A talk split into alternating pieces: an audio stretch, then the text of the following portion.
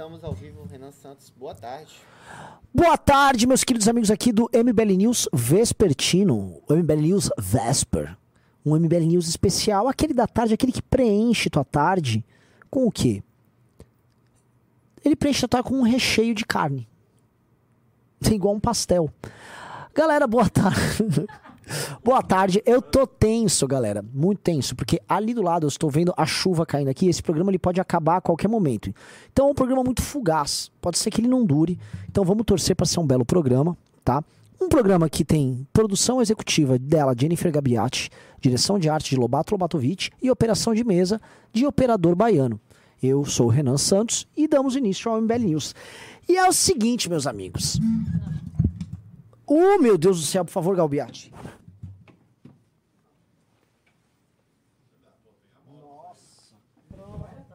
Pronto, agora sim, peço Não era- desculpas. Não era até semana passada que ia ficar o Blazer? Não, não, não, não. Agora é uma política interna do Movimento Brasil Livre de fazer o programa com Blazer. Ainda mais agora, por exemplo, quando eu tô sozinho tenho um laptop aqui, eu posso botar a mão e parecer que eu sou uma pessoa que tem, assim, certeza total do que tá falando. A galera não tem a menor ideia de que eu sentei aqui, eu não sei nada. Então a gente vai garantir. Sim, nós vamos segurar uma hora e meia aqui de live com nada aqui e vai dar certo. Vai dar certo porque porque a gente tem fé em Deus. Né? É ou não é? Então, galera, é o seguinte, né? vamos começar aqui. Eu vou começar esse programa ah, comentando com vocês a situação estranha do que é a militância petista hoje, tá? É, eu vi, e a gente vai fazer um react hoje, muitos petistas comemorando a baixa no preço da carne, como se tivesse rolado uma política pública por parte do senhor Lula, permitindo que a carne chegasse na mesa do brasileiro. Agora a picanha vem, o brasileiro imagina. E as páginas de fofoca devidamente financiadas por um novo tipo de sponsor, que será revelado agora ao longo dos próximos meses, elas vêm cumprindo esse papel. Então eu vi vídeos ali dessa galera toda, assim, empolvora, taradas, pessoas, assim, no cio, comentando que a picanhinha vem. Porque como a gente reagiu num vídeo aqui nesse canal, ah, numa live esses dias, a Lula já está sendo inquirido pelo seu próprio público acerca da picanha. Num evento público, enquanto ele discursava qualquer coisa, o povo gritava picanha, picanha. E quem vai no mercado hoje sabe que a carne ah, barateou. Eu mesmo fui comer uma carninha no fim de semana. E aí eu fui no mercado, não compro picanha porque eu, eu acho picanha uma carne superestimada, mas vocês não estão prontos para essa conversa. E eu vi que o preço do quilo de todas as outras peças diminuiu, diminuiu bastante. E fui atrás da informação.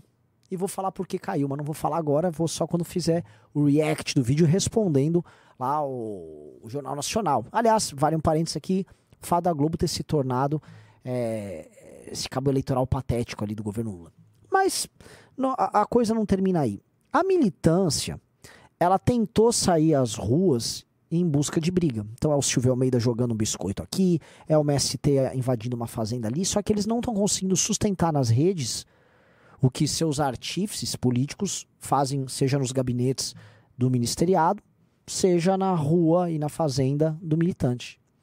E aí resta para eles, para ter algum tipo de efetividade, veja só que interessante, comemorar feitos que o Lula não tem nenhuma relação. O Lula não é o responsável pela baixa do preço da carne, eu vou explicar o que, que foi. E tampouco o Lula é responsável, por exemplo, no reajuste da merenda. Eu vi uma dessas injustiças acontecerem agora. Sexta-feira, o Kim Kataguiri teve que explicar que o cara responsável pelo reajuste da merenda chama-se Kim Kataguiri, que foi presidente da Comissão de Educação. E aqui eu vou fazer a defesa pública, peço que gerem um corte disso para ficar muito claro o que houve, tá? O Lula tá falando que ele foi o responsável pelo aumento da merenda. Ele disse, não, porque agora mudou, isso foi eu defendi na minha campanha. Sendo meus amigos, que isso foi decidido na- no governo anterior. O governo anterior resolveu isso. E não o governo federal, tá? Foi no período do governo anterior. Porque o Kim passa na comissão de educação o aumento da merenda. Bolsonaro veta, não aceita, e o veto é derrubado. Isso não tem relação nenhuma com o governo Lula. Isso aconteceu no governo anterior. O Lula tem apenas que executar isso. Nada além de execução. E ele lá começa a comemorar. E os seus militantes. Ai, Lula! Ai, ai, a merenda, Lula! Já é a segunda que o Lula se apropria do Kim. A outra coisa foi o reajuste do- dos pesquisadores, outra no tema da educação. E aí a turma dos pesquisadores, né, principalmente a turma de esquerda, agradece o Lula, sendo que novamente não tem relação alguma com isso. Nenhuma. A relação do Lula com isso é zero. Tá? Aliás, terceira pessoa então no clube agora, é isso? Para- parabéns, Daniel. Me fala o nome dos outros dois. Lembrando, quando entrar cinco pessoas, eu vou organizar o sorteio de uma revista Valete, tá? Então, assim, dentre os cinco vai ser sorteada essa revista, a nova edição que chegou aqui. Tá linda. Assim, essa revista é um troço. é, eu juro que eu gosto mais da revista do que do gosto dos meus vídeos. Eu não nego aqui, tá? Tá fabulosa. Quando chegar a 10 pessoas, vamos sortear outra. E quando chegar a 15, se chegar a 15, não é que eu vou sortear outra, eu vou sortear mais duas. Ou seja, as chances de você ganhar a revista, ela se acumulam, entendeu? Então, vai entrando no clube agora, clube.mbl.org.br, tá aqui nessa arte muito bonita aqui atrás, tá? Um real por dia, 30 reais por mês, 360 reais por ano, tá? Você paga anuidade, fica baratinho e tem acesso a muito, muita coisa. Mas vamos continuar aqui, que eu preciso trazer aqui estes pontos. Então, o Lula, como um bom ladrão de vitória alheia, ele está paradoxalmente obtendo vitórias, ou melhor, comemorando vitórias e alimentando sua militância e sua rede através de coisas que ele não realizou. E quando a pauta política da esquerda se impõe, ele não consegue conduzir. É um Lula que vira vítima do- daquilo que, em certa medida, lhe elegeu. Tá? E ele é vítima do quê? Ora, quem elegeu, quem votou no Lula, foi justamente um eleitor mais humilde e pragmático que quer conquistas como merenda, se preocupa com merenda, filho, que quer o Bolsa Família ali, que olha pra cá, ok, vou conseguir comer carne, porque a, perspectiva do cara nem comer picanha, é comer algum tipo de proteína animal. O cara já comemora. E muito menos essas guerras culturais que abasteceram a militância, e veja só que interessante, a militância lulista viveu através dessas guerras culturais por bastante tempo, especialmente no período que Lula teve preso, mas ele não consegue governar com eles. A nossa dúvida o tempo todo é: qual será o governo do PT? Será que ele vai tentar em- emular aquele primeiro governo dele de 2003 a 2006? Ou será que ele vai tentar finalmente dar vazão para a esquerda lacradora, para o universo jangístico? Eu acho que ele está tentando uma coisa, mas ela não está conseguindo se enfronhar. Ainda assim, a gente sabe que a esquerda trabalha no longo prazo. E que o que parece impopular para a esquerda hoje, popular se torna depois de trabalho. A esquerda, diferente da direita, ela não vive da peruca do Nicolas. Ela vive dos professores universitários, dos jornalistas, do trabalho de base, do trabalho de militância, da imposição da agenda dela, primeiro nos livros de escola e depois nos projetos de lei. Portanto, o pronome neutro que a gente zomba hoje pode ser o consenso eleitoral que elege o Boulos prefeito de São Paulo amanhã. Coisas que soavam bizarras há cinco anos atrás estão normalizadas hoje. Léo Lins é, não é apenas cancelado, é processado e condenado por gordofobia. Sendo que se eu olhasse há cinco anos atrás e falasse "Ah, alguém vai ser condenado por gordofobia, pelo amor de Deus. Estão equiparando gordofo- gordofobia, tá? A injúria racial. Tabata Amaral fala que piada com cadeirante tem que ser qualificado como injúria racial e denuncia um humorista para o Ministério Público. A bizarra Tabata Amaral, a superestimada Tabata Amaral, que muitos de vocês falam, ah, essa é boa, Renan, não implique com a nossa Tabatinha, ela é aliada. Tô vendo a aliança. E a esquerda, assim caminha. Como eu já falei em algumas lives e como eu já fiz uns MBL News com o professor Ricardo, é, o governo Lula, se a gente pode fazer um balanço aqui nesses dois meses e meio, ele ainda não sabe para onde vai e nem sabe como se sustentar. Não tem maioria no Congresso, não consegue fazer o convencimento através das suas pautas e nem teve no mundo exterior, nas suas aventuras de resolução de crises político-econômicas, como o caso da Ucrânia, a- a- o hype que ele precisava para pintar como grande líder para cá. Porque, verdade seja dita, ele não resolve nada na Ucrânia, mas ele tenta voltar para cá fingindo ser uma espécie de um herói, um cara super bacanão, tá? Eu não caio nesse papo, mas aparentemente não é só Renan com seu pouco cabelo que não cai. Grande parte da população brasileira também sacou que isso é um jogo manjada. Eu tô vendo aqui que tem uma figura bela. Ih! Não. Eu quero dizer que tá caindo um temporal e não acabou a luz ainda. Ainda. Eu, eu avisei o programa assim, galera, curtam, né? Curtam. É, curte, assim, já teve dois, duas, que- duas mini quedas. Põe uma cadeira pro, pro Duval. Assim, te, botem no título que Doval, simplesmente ele tá aqui. Ó, entramos cinco. Cadê a Dilma? Cadê a Dilma, produção? Já, e já, Jennifer, entrou o Diego aqui, preciso sortear a primeira revista. Nossa.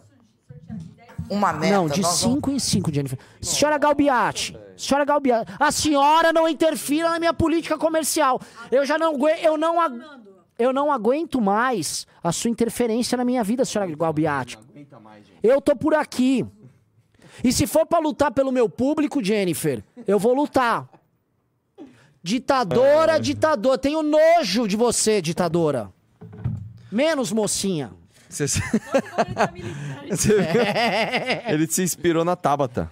Vocês estão assistindo isso, saibam, vou lutar por vocês até o fim. Ah, é antieconômico, é errado. Dane-se, se for preciso. A economia a gente vê depois. Primeiro, o público, a economia a gente vê depois. É, deixa eu dar, o- eu dar o like na live, compartilhar isso aqui que estamos ao vivo agora. Só avisando aqui, galera, perguntaram aqui, é, quando é que vocês vão mandar a revista? A revista está sendo, essa edição já está sendo enviada agora, tá? Agora, eu vou até pedir um negócio, a senhora Galbiati, se puder, em vez de implicar com, com a equipe que nos assiste, Galbiati, você poderia providenciar, por favor, silêncio, moça, estou ao vivo. Silêncio, Isso dá um moça. corte maravilhoso pros, Ô, pras pessoal, inimigas. Vamos, vamos só sair da live, só pro Renan aprender a, a respeitar a produção. Por favor, façam isso. Ah, Que isso, que isso. deixa- deixa- meu microfone já tá rolando? Acho que ainda não, mas você tava no. Tá? Tá. Oxi! Você sabe que teremos, muito provavelmente amanhã, vai sair o vídeo da, da Bahia, né? Tá tudo pronto? Tá com o Selbit finalizando praticamente. Então tá bom. O Selbit, que é o homem que arrumou aquela briga com o Nando Moura por mim, Ah. né? É, ele está finalizando o vídeo. Vamos dar o Diga. play aqui? Vamos, tem que ter a Dilma aqui. Mas por quê? Já chegou a cinco. Agora baixou a meta? Não, porque ó, cada, cada cinco é uma revista. Ah, entendi. Põe. E nós não vamos colocar uma meta, nós vamos deixar uma meta aberta. Quando a gente atingir a meta, nós dobramos a meta. Quando a gente atingir a meta, Nós vamos ter as mãozinhas nós retidas de sódio. dobramos a meta. Cadê a mão de nós- sódio? e nós- hoje? Tem, tem alguns. O, o- você sabe que ontem eu conheci o nosso amigo, o nosso amigo Bruno Sim. Lambert. Ele foi lá na minha casa tal. Mano, a história é bem mais pesada do que eu imaginei. Você sabia? Hum. Que na verdade é o seguinte, é... Enfim, eu soltei o vídeo hoje, fiz uma entrevista com ele lá. A história dele é o seguinte, ele fez essa piada. E aí uma, uma, uma militante cadeirante que também chama Tabata, é, tava lá já infernizando ele. Aí ele já começou a ter problema no trabalho. Aí a Tabata Amaral foi, denunciou ele no Ministério Público, saiu na Folha.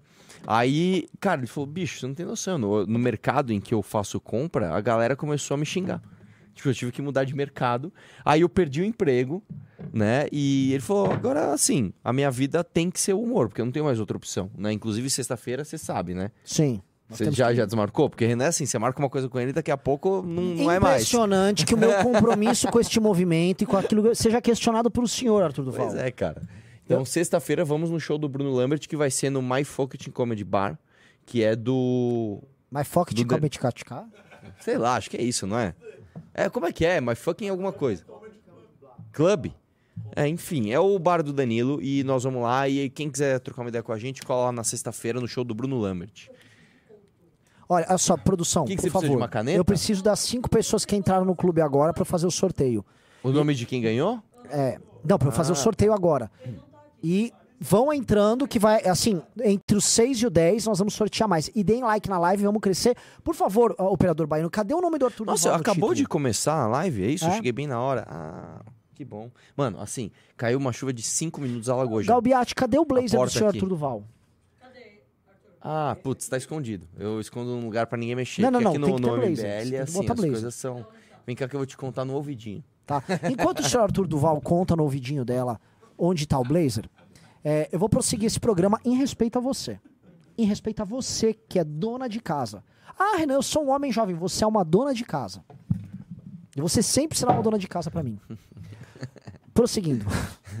nada com nada, velho. Qual que é a pauta de hoje? Você é uma dona de casa. Você sabe que. Você sabe que. Eu assisti um filme esse final de semana, né? Já que a pauta não tem pauta. Que eu gostei muito. Chama. Ah, cara, eu vou te falar. O Oscar e o site MDB, pra mim, acabaram. Acabaram. Porque assim, eu usava muito o Oscar e o IMDB, que é um site bom, pra, pra ter referência dos filmes. Mas infelizmente hoje virou uma central de militância. Então vamos lá. Você faz um filme indiano, podre, o filme vai ter 9 no MDB. Por quê? Porque é indiano. Não, calma. O RRR você tá falando que é um filme Não, podre? não é só esse. Esse é um deles. O RRR mas o é RRR legal. é E é um intencionalmente filme, podre. inclusive, assim, é horrível, não é de filme é militância. É um filme... Assim, eh, grupos fascistas indianos admiram o, o Tá, mas, mas o lance é o seguinte, velho.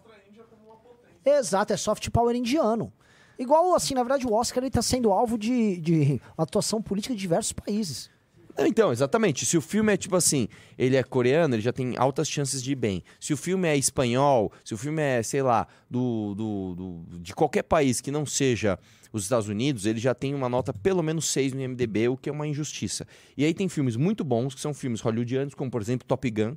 Top Gun é maravilhoso, Top Gun 2 é maravilhoso. E a nota, eu nem lembro a nota, mas tipo, não é tão alta. Aí você, meu, como assim, velho? Tipo, é porque virou uma central de militância, cara. Infelizmente. É, não, assim, eu acho bizarro que tanto Top Gun Maverick quanto Tar não tenham ganhado nenhuma estatueta. Top, Top Gun ganhou um. Melhor mixagem de som por Ah, causa do- Ah, Ufa, nossa! mas- Melhor Melhor mixagem mi... de som. Ufa! Ufa! Sorte que a mixagem. Foi, foi a mixagem que fez esse É. Pelo filme amor ser de bom. Deus, cara. Tem efeitos especiais, tem é, manobra com avião de verdade, tem o Tom Cruise atuando pra caramba, o cara lá, Não, e ó, Tar, foda. Tar, assim, Tar é o melhor filme que eu vi, assim, nos últimos seis meses, tranquilamente. É, Tar é Como é que bom. Tar não ganhou um prêmio? Como é que, E por que que não ganhou, como você é que a acha? Kate Blanchett não ganhou o prêmio de melhor atriz? Como ela não ganhou o de melhor... Sim, mas sabe por quê? Tar é um filme que incomoda, e incomoda muito essa, essa turminha do, do Da Oscar. lacração? Por É, é. Ah, não quero dar spoiler, nem quero entrar, que eu tenho uma teoria específica sobre o Tar, só que é uma teoria muito Eu polêmica colocar aqui. Ah, E você não assistiu Tar, né? O então, eu não assisti a baleia ainda, preciso assistir, e ainda eu atrapalhei o nosso amigo que foi assistir porque eu perdi o voo. Ele tava no meio do cinema, ele teve que sair pra resolver o problema, ele não assistiu. Não, agora assim, o Renato não assistir a baleia é um É problema. isso, né? isso que eu ia falar. Eu tô, assisti- eu tô, eu tô assistindo a baleia Não agora, tem- aqui, ó. Tá na telinha ali, ó. Olha lá. Nós estamos assistindo a baleia, pessoal, porque o Quem é Renato gordo, é gordo. né? entendeu? Ah, Nossa, cara. Ô, Vitor Sono, você não tá deixando eu fazer o sorteio. Tem como você acelerar um pouco? Em re- E não, não, não, não, não, não, não, não, não, não, não, silêncio. Em respeito ao pessoal. Eu não vou aceitar desrespeito ao pessoal. O pessoal tá querendo ser bem tratado. Foram assim? cinco. Não, não, não, nada disso, mocinho. problema? Foram cinco. Foram cinco. Foram, ci- foram cinco. Como é que tá? Vocês estão contando errado, vocês estão contando uma hora antes. Não estou contando uma hora antes. Mocinho, mocinho, os cinco entraram durante o programa. E mais respeito, você não vai falar que o pessoal roubou aqui. Pegue agora isso e traga aqui, em respeito ao pessoal que nos acompanha. Faça o sorteio já. Vamos lá. É... Tu assistiu tudo ao, ao- tudo ao mesmo lugar, no mesmo tempo? Não, não. É bom? Não, é, ó, é terrível. Cada um fala uma coisa. Valeu o Oscar? É... O que, que a gente tá falando? De tar, de baleia? de- Não, assim, Não. Não, vamos Que lá. que é isso? vamos lá, vamos prosseguir o programa aqui, né? É, Assim, a cultura, essa cultura bizarra da lacração ali, ela. Aliás, vocês estão sabendo, eu precisava que o pessoal checasse aqui, mas me mandaram no meu ponto que o próximo Oscar não vai ter prêmio para melhor ator e melhor atriz. Por quê? Porque isso reforça estereótipos de gênero e, e vai ter melhor é artista. Chequem aí. Não, isso foi a mina da transmissão que, que meteu essa ao vivo, assim. Mas foi a mina, tipo, brasileira. Não, não, não, não, não, não, não. Eu vi isso antes do Oscar. Eu vi isso Não vai ter anteontem. mais ator e atriz? Vai ter, tipo... Nossa. Eu não sei, pode ser que eu esteja repetindo uma fake news aqui, tá? Mas é, eu vou fazer um react agora. Eu, vou- eu vou fazer um react agora, enquanto a Galbeate prepara o sorteio, é, de um de um desenho animado, né? É um desenho animado, pra você entender que isso aqui não é brincadeira.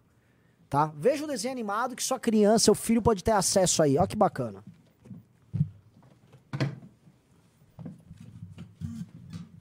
Ao rebanho, eu quero fazer isso sendo quem eu sou. Afinal, você sempre diz para liderar com o coração, né? Bom, o meu coração tá dizendo que eu me sinto mais à vontade usando o nome Fred. É porque eu sou não binário. E Fred é o nome que se encaixa melhor. E eu também uso Ile e Dile. Porque me chamar de ela ou de ele não parece certo pra mim. Ah, eu não sabia disso. Continua. Por isso que você estava sofrendo. Como poderia liderar o rebanho sem ser quem você é? Ah, desculpa por usar um. Ah, peraí, peraí. É que Esse desenho é o quê? Isso Ele é americano? uma animação da Netflix. Tá na Netflix essa porcaria. É, americana. é original e aí ele não Netflix. fala, tipo, her or his, é isso? Não, é, ele fala... Não, na linguagem É, que eles original. têm. Ele tem o pronome específico dele. Ali bizarro.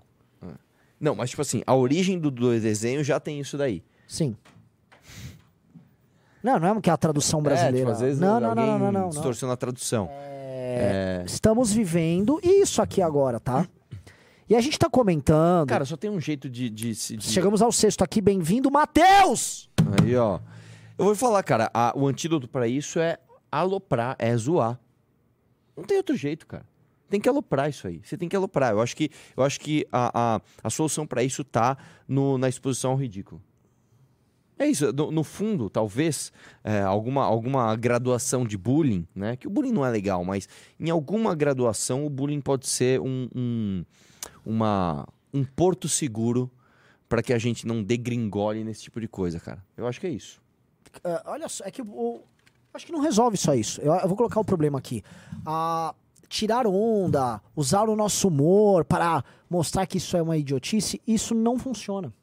Funciona. Não funciona. Funciona Eu- Esse é o ponto. A- a- Há uma imposição. Olha só, a gente vive num mundo. Eu vou fazer uma reflexão aqui, tirada absolutamente do bolso da minha, do meu blazer de pessoa séria. É, a gente vive num mundo sem referencial e um mundo cada vez mais fluido em que as coisas não têm sentido e em que não existem mais ortodoxias nem dogmas. Porém, essa- existe essa necessidade humana da imposição de uma determinada ordem. Essa ordem está vindo deste tipo de política. Portanto, é, a, a nova ortodoxia é dada por eles. E, e se por um lado a gente vê a queda de uma determinada ordem, a gente está vendo, por outro, a imposição desta outra.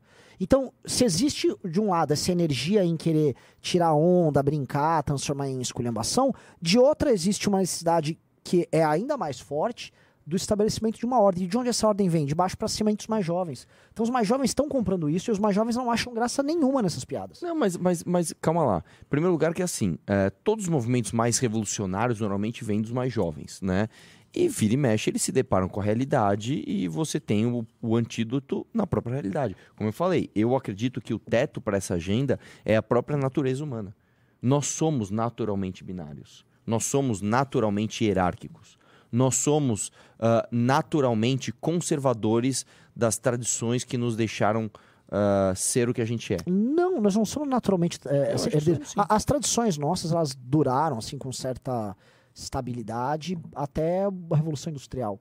De lá pra cá, tudo mudou. Tudo é completamente diferente. Não, não, e a calma. Aí coisa você vai entrar de mudando. novo no negócio da técnica e tal. E beleza. Não só da técnica, assim, a, a cultura foi alterada por diversas razões e a cultura não é mais a mesma. E sendo a cultura é, diferente, assim, a gente não pode falar que existe algo perene, mas sim um processo cada vez mais veloz de mudança. A mudança acontece numa velocidade cada eu, vez eu mais rápida. eu entendo o que você está falando. Deixa só só que eu acho uma que nós pausa. temos alicerces. Que alicerce? Não tem alicerce nenhum. Cara, a gente tá o a- alicerce da perdido. binariedade sexual é. Quem disse? forte. Isso em grande parte, se por mais que é binário e há uma tendência, até que ponto isso também não é referendado por uma construção cultural que é, justifica e é fundamentado por essa questão biológica? Sim, eu, eu, acredito nisso. Perfeito, é. mas isso não é um absoluto, não é uma condição igual à gravidade. Que Não, mas, pra cá. de novo, a, a, a exceção não necessariamente se transforma a norma ou a regra. Mas a tendência é a construção de novas, de novas Tudo bem, pode, normas. pode ser que você tenha um pouco mais de margem para esse tipo de exceção, vamos chamar assim. Mas eu acho que não se torna norma. Arthur, vamos fazer agora o primeiro regra. sorteio? Vai lá. Ah, você que vai fazer, pô. Eu? Ó, o Lucas entrou 7, lembrando, bateu 10, tem outro sorteio de revista, hein? Vamos lá. 8? Matheus Peixoto, acho que foi o último que entrou ainda. Olha só, que Matheus Peixoto? mano. Entrou. Parabéns, Matheus Peixoto.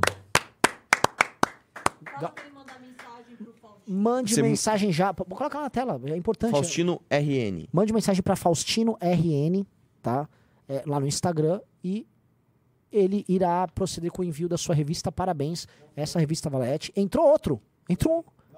Joseph 9, estamos em 9. Rapaz. Rapaz! Aproveite antes que acabe a luz. Ó, deixa eu falar um negócio. Esta revista tá muito superior à primeira edição, mas muito superior. E a gente tava fazendo hoje a revisão técnica e tal. E estamos preparando os textos pra próxima, tá? A próxima já vai É, é, é mensal, né? mensal. E a próxima tá Deixa eu ver. Hum, hum. Tá? Vamos lá, prosseguindo aqui, tá? Ah, então, assim, esse tema, é, eu até havia Deixa eu uma coisa. As pessoas que compraram já receberam? A primeira já, todos. Não, e essa? Essa aqui ela começou a ser enviada sexta. Ah, tá. Tá? Então, hoje termina o envio. E a de março? A de março ela vai pra graf... Ela começa a produção segunda-feira da semana que vem. Na verdade, ela vai. É, segunda-feira Mas ela. as pessoas vão receber em abril. É. Ah, entendi. Fecha o mês e aí, Sim. por exemplo, se tiver um acontecimento no último dia do mês, ela vai estar na edição Sim, da Valete Mas a tendência é mês. que nós estamos fazendo, nós estamos comprimindo os nossos prazos para a gente começar a diminuir isso, para caber. tá? É, o- novamente, isso aqui é um processo de um ano de adequação até a gente ter uma revista é, robusta para competir com as demais. É um processo de construção, pessoal. A gente vai buscar os caras. É que nem um time novo de futebol, tipo, chegou a 10. Jennifer Galbiati, chegamos a 10. Rapaz! Oxi! Vamos lá, bota aí a Dilma. Não, o pessoal fica tão louco aqui que a mãozinha A mão inchada cheia já, do sódio já tá... já tá lá. E nós não vamos colocar uma meta, nós vamos deixar uma meta aberta. Quando a gente atingir a meta, nós dobramos a meta. Quando a gente atingir a meta, nós dobramos a meta. Parabéns, vamos pra 15. Olha, mano. Dando 15 aqui, a gente vai sortear duas, entendeu? Duas. Tanto pro 5 quanto pro perdedor. Ô, louco, velho. É, moleque. É isso aí. Ah, rapaz! É isso, é Não, e é rapaz. caro esse sorteio, né? Porque a revista é cara de produzir. É, a revista é que cara. Você tá gastando dinheiro com isso, né? Mas tudo bem. Desculpa, A senhor economia Duval. a gente vê Se depois. for pra atender a vontade daqueles que nos acompanham, eu brigo até com o financeiro. Então tá bom. Eu, eu, eu não acredito no que eu tô ouvindo da sua parte. Pois é. Eu pensei que você amasse as Um pessoas. homem que de direita só pensa em quê? Em dinheiro. Em dinheiro, materialista maldito. Eu tô aqui um progressista, defensor de, de modernização de índio milenar. Não, é um absurdo. É, uma das pessoas que manja mais esse assunto, inclusive, dessa questão trans, que pô, a gente foi falar disso, a audiência deu uma subida, é o Orlando. Eu ia perguntar pro Orlando se ele topa vir aqui. Ou Quer tá- aparecer ou não? ele tem medo de câmera. Quer? Então aparece aí. Vem aqui e só Orlando, conta... Orlando que inclusive pode me ajudar muito naquela missão roteiro, né? Muito provavelmente eu Não, vou... vem aqui, Orlando, e fale. Vai, vai falar do meu microfone aqui, Orlando.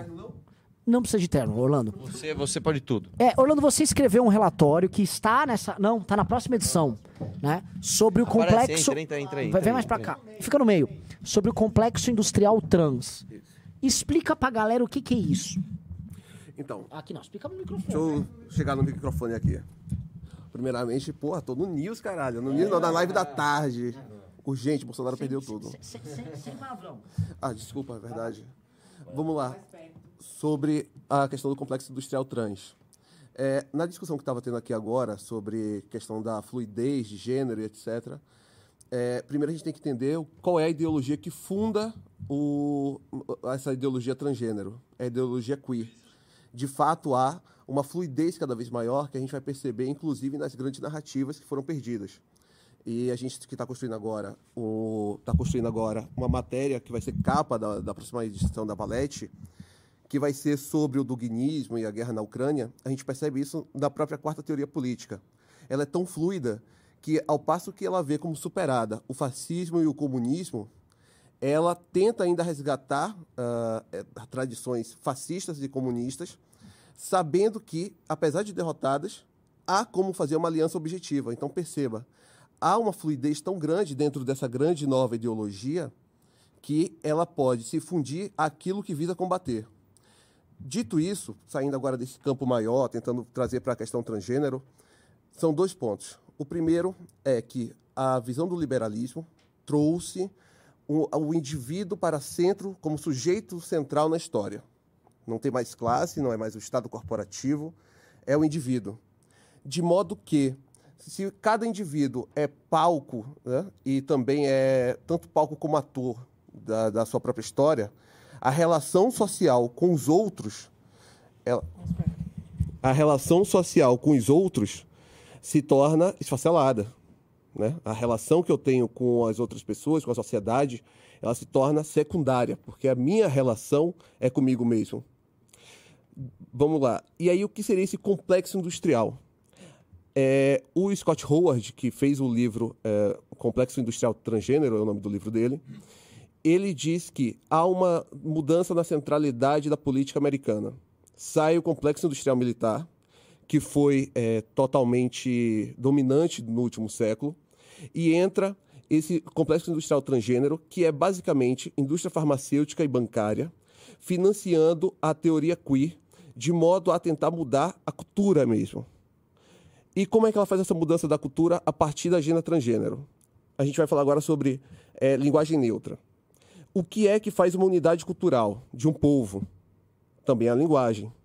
Se você consegue quebrar essa linguagem, você quebra a unidade do povo. Você quebra a unidade popular. Você destrói o tecido social. Vamos para outra parte, então, a binaridade. Que aí a gente está falando sobre a, a divisão social do trabalho. Está falando sobre a constituição das famílias. Você consegue, nesse passo, destruir o, o que deveria ser a parte celular da, da sociedade, que é a família, não é o indivíduo, deveria ser a família, a célula da sociedade, ou seja, aquela questão menor, né? porque é a reprodução da sociedade dentro de um seio menor, que é a família. Então você consegue quebrar o conceito de família, você consegue quebrar a própria divisão social do trabalho, como a gente conhece. Porque ainda anterior à Revolução Industrial, a mulher tinha funções desempenhadas socialmente para aquilo que é uh, designado para a mulher, e o homem tinha funções so sociais de trabalho, etc., dentro da família, é, designadas para trabalhos masculinos. E isso tudo é construído socialmente. E aí a gente tem um ponto na cultura, que eu cito no, no texto. Um autor uh, esquerdista, que eu não vou lembrar o nome agora, ele falou o seguinte: tudo que é culturalmente construído pode ser politicamente destruído. Então, se a gente tem essas imposições que a gente consegue, são nossos consensos, é, e ele chega em um ponto que deve ser superado, vai ser politicamente superado. E esse complexo industrial, que tem bancos como a Fundação Arcos, que é uma fundação feita por herdeiro americano, que recebe dinheiro de banco para financiar a agenda trans e a agenda homossexual nos Estados Unidos.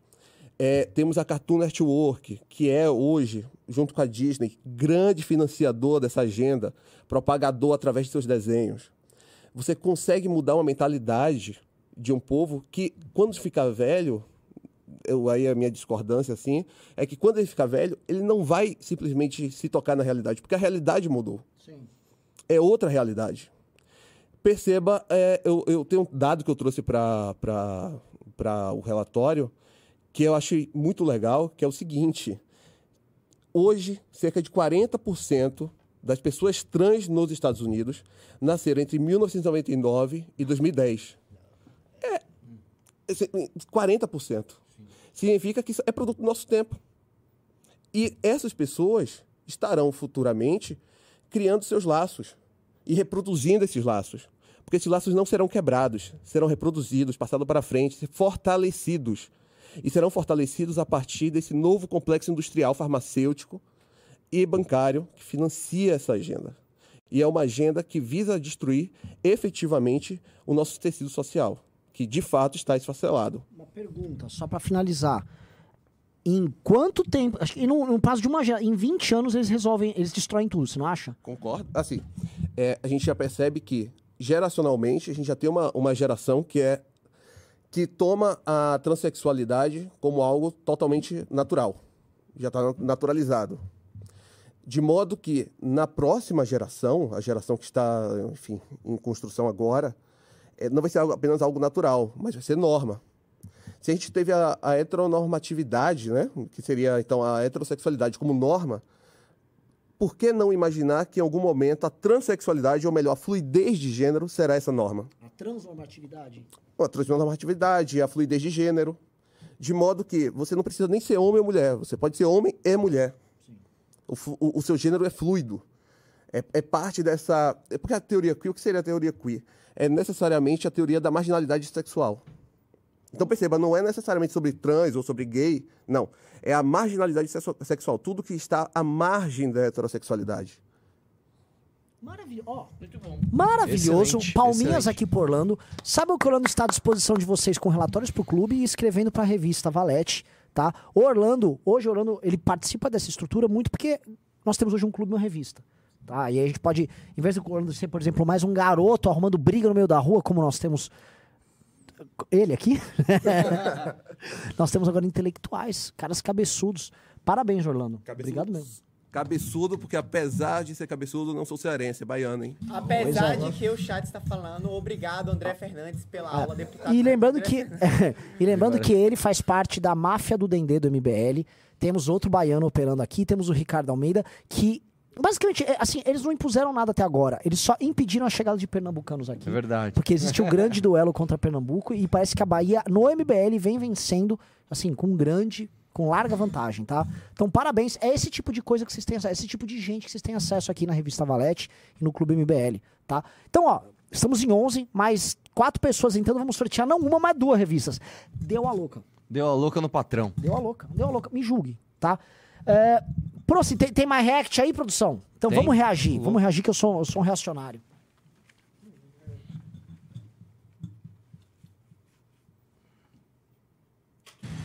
Depois de exterminar com milhões de índios, resolveram vender a ideia que era preciso fazer a escravidão vir para o Brasil, porque os indígenas eram preguiçosos, não gostavam de trabalhar.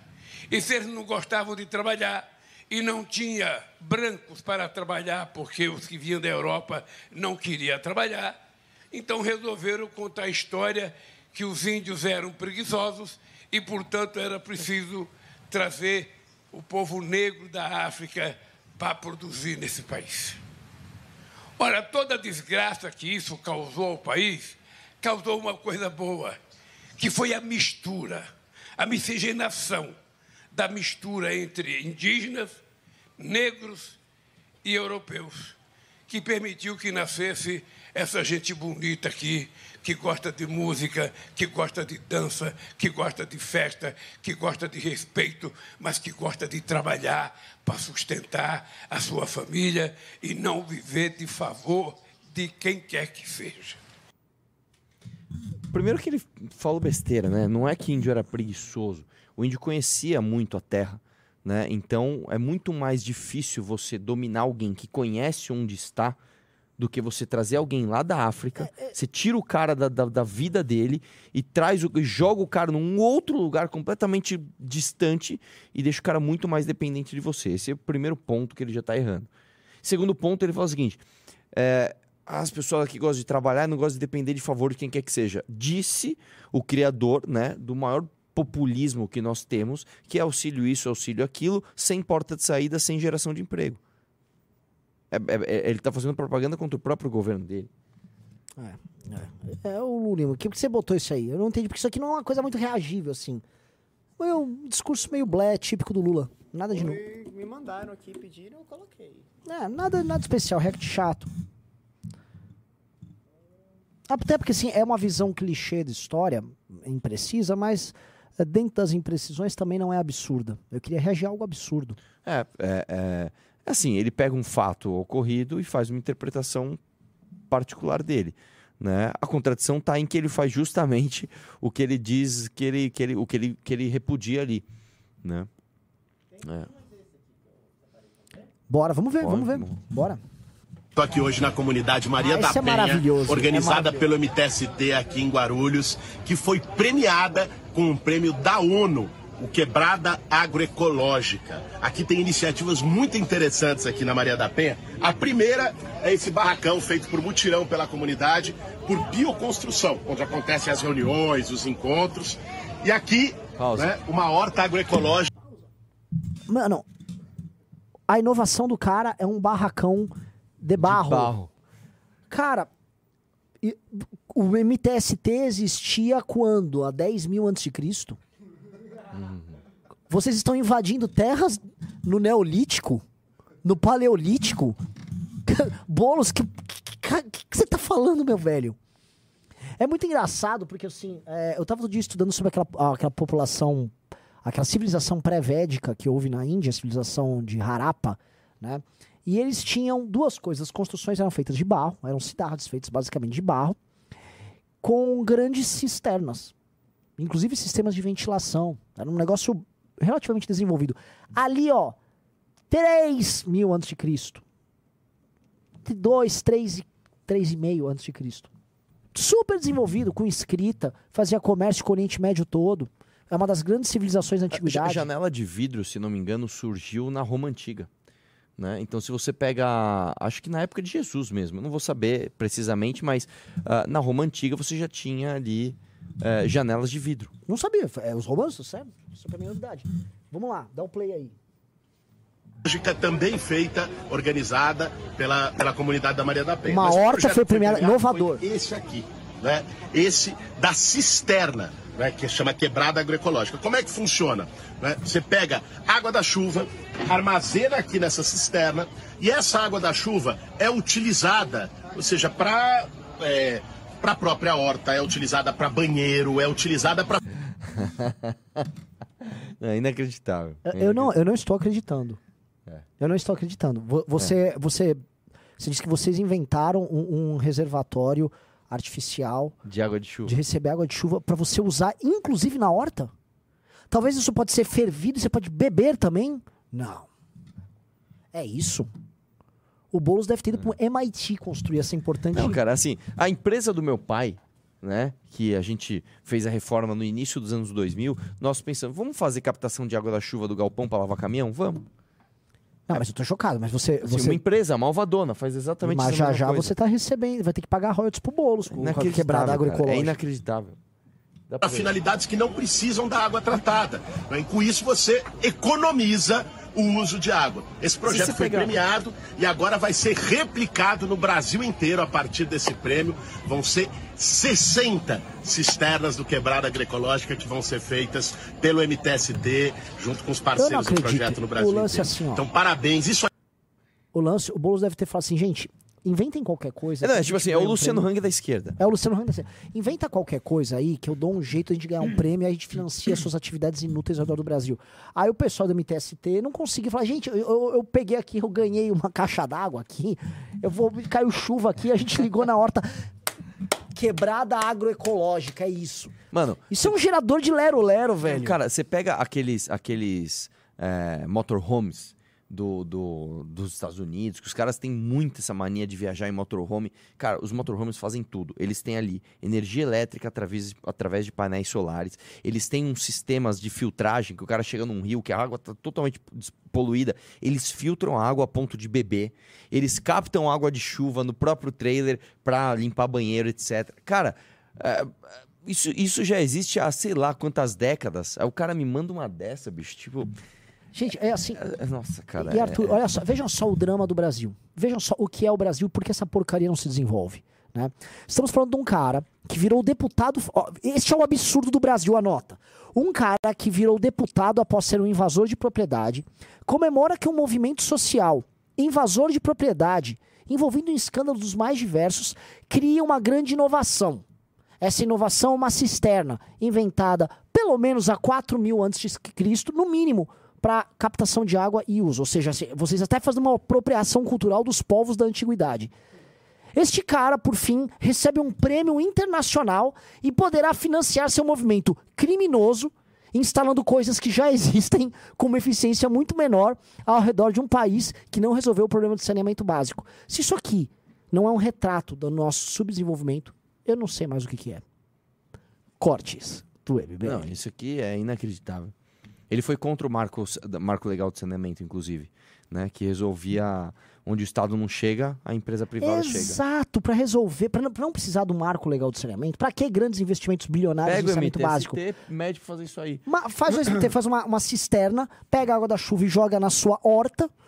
Está resol... Pessoal, está resolvido. Inclusive resolve a fome, assim. Olha que legal. Que legal, que legal. Somos um país de idiotas, velho. E o bom é o seguinte, pelo menos você consegue montar sua casa de barro ao lado. A gente acabou não falando muito da casa de barro. É, a casa de tem- barro é O Kim inacreditável. até destacou isso aqui, ó. Que- Olha só. Isso sem falar nesse barro. Ah, o Kim fez um. Deixa eu só voltar pro inicial, né? O Kim manda, ó. Guilherme Boulos falando da grande inovação do MTST, a cisterna. Isso mesmo. Aquela caixa d'água que pega a água da chuva e que existe desde a Mesopotâmia. É isso aí. Isso sem falar nesse barracão feito por bioconstrução, também conhecido como casa de taipa, que favorece a proliferação do mosquito barbeiro, conhecido por ser transmissor da doença de Chagas. É inovação tranquila. Sabe o que, que ele está fazendo? É um trabalho ecológico, ele tá repovoando com o barbeiro regiões do Brasil onde o barbeiro tinha desaparecido. Você imagina se a ONU visse aqueles vídeos, tá ligado? No YouTube, aqueles caras que cavam e fazem tipo um ah, aqueles indianos lá. Eu... Meu, a ONU ia falar, nossa! É Eu não verdade. faz uma piscina, põe uns bambu e... É. Nossa, piscina com bambu! Isso aqui é o Depois novo lá barracão. dentro de um negócio de água. Arthur, Arthur, isso é um, isso é, uma, é um barracão. Não, e é barracão. engraçado que põe na velocidade rápida, né? E fica aqueles... barulhos. Os caras vão... mar- aqueles tem uns que fazem um forno, faz o próprio tijolo no forno. Não, as telhas têm que ser de barro queimado, cara. Impressionante. Porque ela fica impermeável. Não, assim, não. O cara. Se o cara cara, olaria, o- o ele fica louco. A gente tá em 2000, 2023. o cara comemorou que montaram uma casa de barro. Ah, olha, não. E assim, o MTS tem um grupo urbano. Então o que, que você vai fazer? Você vai construir uma cidade com casa de barro? Vamos voltar pra Mogi e Rudaro. Vamos, vamos pra civil... Assim, ele é um reacionário. É, O Boulos é um reacionário. Não, se você pegar água da chuva e morar na sua casa de barro, tá resolvido. O que, que é? Não é nem o Ted Kaczynski que faria isso. Inacreditável, cara. Guilherme Boulos contra o mundo moderno. Meu. Meu Rejeite Deus. a tradição, aceite. A, a ce- Impressionante. Como é que cai nessa conversa, velho? Gente, faltou uma pessoa pra ter mais um sorteio. Vamos entrando no clube aí, galera. Tá? É Ah, inacreditável. é- não, é- O Brasil é inacreditável, né? E dedo no like aí pra gente chegar a 3 mil pessoas. Vamos dando dedo no like pra chegar a 3 mil, 3 mil, 3 mil, 3 mil. Ah, tem mais um react maravilha, maravilha aí pra fazermos? E o Jornal Nacional aqui. A gente... Ah, vamos ao Jornal Nacional. A gente tem Não que. tô tem- ligado também. Vamos ver agora. Veja a Globo imparcialíssima. Aqui falando do governo Lula. Ah, eu vi isso aí. O preço da carne vermelha caiu em fevereiro. Foi a maior queda dos últimos 15 meses. Aos poucos, a carne bovina está voltando para o cardápio dos brasileiros. Já dá para voltar a comer churrasco, Isso aqui é chamar uma os matéria amigos. séria. procurar Isso aqui é negócio sério. Vai, que eu vou você mais o bovino, que a carne deu uma melhorada. Ai, valeu, Essa Lula. percepção do consumidor Ah. tem um motivo. Tem um motivo. Segundo o IBGE, em Ah. fevereiro, o preço da carne vermelha caiu 1,22%. É a maior queda no preço desse Ah, produto que que nos últimos 15 É. Entre os cortes de primeira, a picanha foi a que teve a maior Ah. redução. Ah. 2,63%. Rede o Globo. preço do filé mignon Nojenta. caiu 1,77%. E ainda existe a possibilidade nojenta, de mais queda nos preços. Vamos lá, vamos lá. Olha a primeira coisa. Coincidentemente, Nojenta. quando o Lula teve aquele vídeo extremamente repercu com uma repercussão muito grande dele falando, é, vai demorar um pouco pra gente colocar esse país no lugar, consertar esse país. Coincidentemente, a Globo faz uma matéria dizendo que o preço da carne caiu e principalmente da picanha. É inacreditável, né, cara? Vamos lá, galera. Ó, chegamos a 15. 15, Ô, louco, 15. velho, O negócio tá muito bom hoje, cara. O Ó, que que tá acontecendo, Jennifer velho? Galbiati, já prepare, vamos sortear. Vai ter picanha na mesa do MBL. Ah, calma, a gente não sorteou os 10 ainda, né? Falta sortear o 10. Não, sorteamos duas. Não, a gente sorteou uma. Sor- Aí vamos fazer a do outra Matheus. e ainda vai ter mais dois pra sortear em cima dos outros cinco que entraram. E nós não vamos colocar uma meta, nós vamos deixar uma meta aberta. Quando a gente atingir a meta, nós dobramos a meta. Quando a gente atingir a meta, nós dobramos a meta. Meu Deus. E batemos 3 mil pessoas aqui. Vamos dar o dedo no like aí, galera. Eu vou ler aqui que eu fui atrás do setor. Fui do setor de agropecuária e perguntei o que, que aconteceu, né? Foi uma política do Lula. Ó, estamos chegando a 16 aqui. Ou seja, se chegar a 20, vou sortear outra. Se chegar a 20, vou sortear outra revista. Entendeu, Gabriete? Não, então vamos lá. Não, vamos lá. Eu só aproveitar isso pra ir no banheiro. Na décima, a gente vai fazer um sorteio agora, que você tá pegando o nome. Aí entrou outros cinco. Com esses outros cinco, eu vou sortear duas. Mas vou sortear duas pra eles e pros perdedores da rodada anterior. Entendeu? Não, eu vou pegar. se não- o- do 5 ao 10. Não, do 6 ao 10, eu vou sortear uma. Do. Pra- aí eu vou sortear duas, que vai pegar todos os perdedores de 1 a 10, mais os 5 que entraram. Eu sorteio, du, du- sorteio duas. E aí eu já tô no 16, dali em diante eu vou sortear de uma a cada 5. O 15 é um número mágico. It's a magic number. Vamos lá, eu vou ler aqui. O pessoal da Agropecuária me mandou aqui. Vamos ver se teve. O Lulinha fez alguma coisa. Vamos lá. Um, aumento da oferta de animais para abate e maior produção de carne bovina. O país está colhendo os frutos da retenção de fêmeas como matrizes em 2020 e 2021. Em 22, últimos dados disponíveis do IBGE, o abate total de bovinos no país cresceu 7,1% frente a 2021. A produção de carne bovina aumentou 6,5% no mesmo período. Ou seja, o setor que está sendo inclusive perseguido pelo PT. Aliás, na Bahia houve invasão de fazenda produtiva de pecuária bovina, tá? Dois, descarte de fêmeas. Opa, não posso falar isso, o movimento feminista vai falar. A menor atratividade da produção de bezerro tem levado ao abate de fêmeas que não emprenharam na estação de monta. Em fevereiro e março deste ano, as fêmeas chegaram a compor mais de 70% das escalas de abates em algumas plantas. 3. Consumo doméstico fraco. Sazonalmente, após as festas de final de ano, a demanda interna por carnes é mais fraca em janeiro e fevereiro, com a população descapitalizada e tendo que arcar com as despesas do começo do ano. Ou seja, o preço cai porque a demanda, a demanda também caiu. Quando a demanda cai, o preço é obrigado a cair. Ela Quatro. fala- eh, rapidão, ela fala que é nos, últimos 15 meses. 4. A suspensão das exportações para a China desde o dia 22, com a confirmação do caso atípico de EEB, que é a doença da vaca louca no Pará, os embarques para a China estão suspensos. As plantas frigoríficas habilitadas para exportarem para o país asiático estão fora das compras desde então, comprando apenas para atender ao mercado interno em volumes menores e com ofertas de compra a preços mais baixos. Ou seja, a oferta de carne aumentou, pinta uma vaca louca que aumenta ainda mais essa oferta e a demanda diminui. O que, que acontece quando você tem aumento da oferta e diminuição da demanda? O preço cai. O preço cai. Aí vem o, o, o, o Jornal Nacional fazer essa propaganda, ainda falar especificamente da picanha, três, quatro dias depois do Lula tomar uma enquadrada do negócio da picanha. Rede Globo, larga de ser pelega. Larga de ser essa- esse mico que vocês são, essa vergonha que vocês são. Para de mentir. Graças a Deus eu tenho contato com o pessoal do setor. Eu não vou deixar esse tipo de mentira rolar. Façam o corte disso aqui. Respeitem o produtor. Aplaudam o produtor. Não o Lula. Que se você tá tendo isso é porque o produtor aumentou a oferta, não o Lula. E outra coisa, está mais barato é que inclusive o brasileiro tá mais pobre e aí a demanda diminuiu. Eis o nosso drama. Arthur Duval. É isso. Vou falar mais o quê? é exatamente isso, cara. É bizarro. mais velho. coisas? Ó, deixa eu falar um negócio, o pessoal aqui no chat tá elogiando pra caramba o Orlando. É, tá? meu. Então, Orlando, Orlando. fique feliz porque vai ter tem pimba pra ele que eu já vi, tá? Então, quando vier as perguntas pro Orlando, o Orlando vai responder aqui conosco, tá? O Orlando é um bom cara, hein? Se você entrar pro clube, a gente pode até pensar em alguma coisa, às vezes um, um podcastzinho do Orlando. Hum? Hum? Bom, moleque, moleque, é bom. Mano, a base vem como? A base vem A forte, base. cara. A base vem forte, cara. Vem forte, tá? É, a- o pessoal falou que a Rede Globo virou a Jovem Pan do, do Lula. Tá é praticamente. óbvio, mas é, é.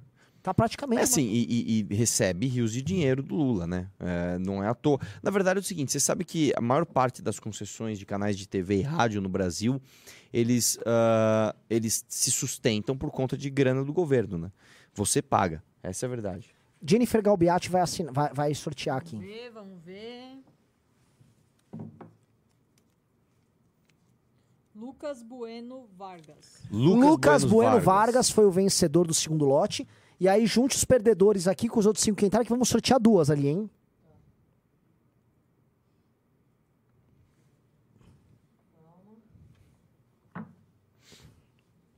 Foi aí?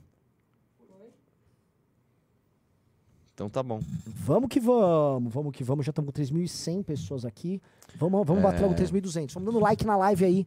Like na live para subir. É, é- é- esse react que a gente fez, pessoal, é importante porque esse programa tem como fim também desmascarar absurdos desse governo. E esse é o tipo de mentira que ela acaba passando despercebida. E as pessoas nesse jogo de oferta e demanda, e obviamente com a interpretação da realidade dada por uma emissora como a Globo, ela acaba caindo. É osso, cara. Sim, é isso aí. E aí, assim, somado a isso, você tem. Eu não sei como é que estão as novelas da Globo em relação a esses temas queer. Né? Porque assim, eu lembro que em 2017, por aí, teve uma novela, teve uma na Malhação. Que eu acho que eles. eles- o- a Malhação sempre tem um caldeirão de experimentações, né? Teve uma Malhação que tava aquele Nego do Borel. E era um bagulho assim, ele gostava de uma menina Nossa, eu e que o eu amigo dele gostava da mesma menina. E aí a menina começou a namorar os dois. E ela brigava com um pra ele ter que Ah, não aceitar. lembro, é, não tinha uma lembro. coisa Eu- assim. era tipo assim, Acho que ela ficava grávida de um. E. Ah, tinha isso, E o outro grávida. que tinha que cuidar junto. Ela dava bronca no cara. E o cara, ah, é verdade. É tipo, Aí eu cara, viro Red Pill, né? Aí eu viro, meu, não vai me dar um Campari aí que, pelo amor de Deus, né? Eu pego esse Campari e não quero nem saber. Pego minha. É open bar de Campari É, open MBL, bar, é, meu Pelo Deus. amor de Deus. Nossa. Você vê um negócio desse, se você não pegar o Campari.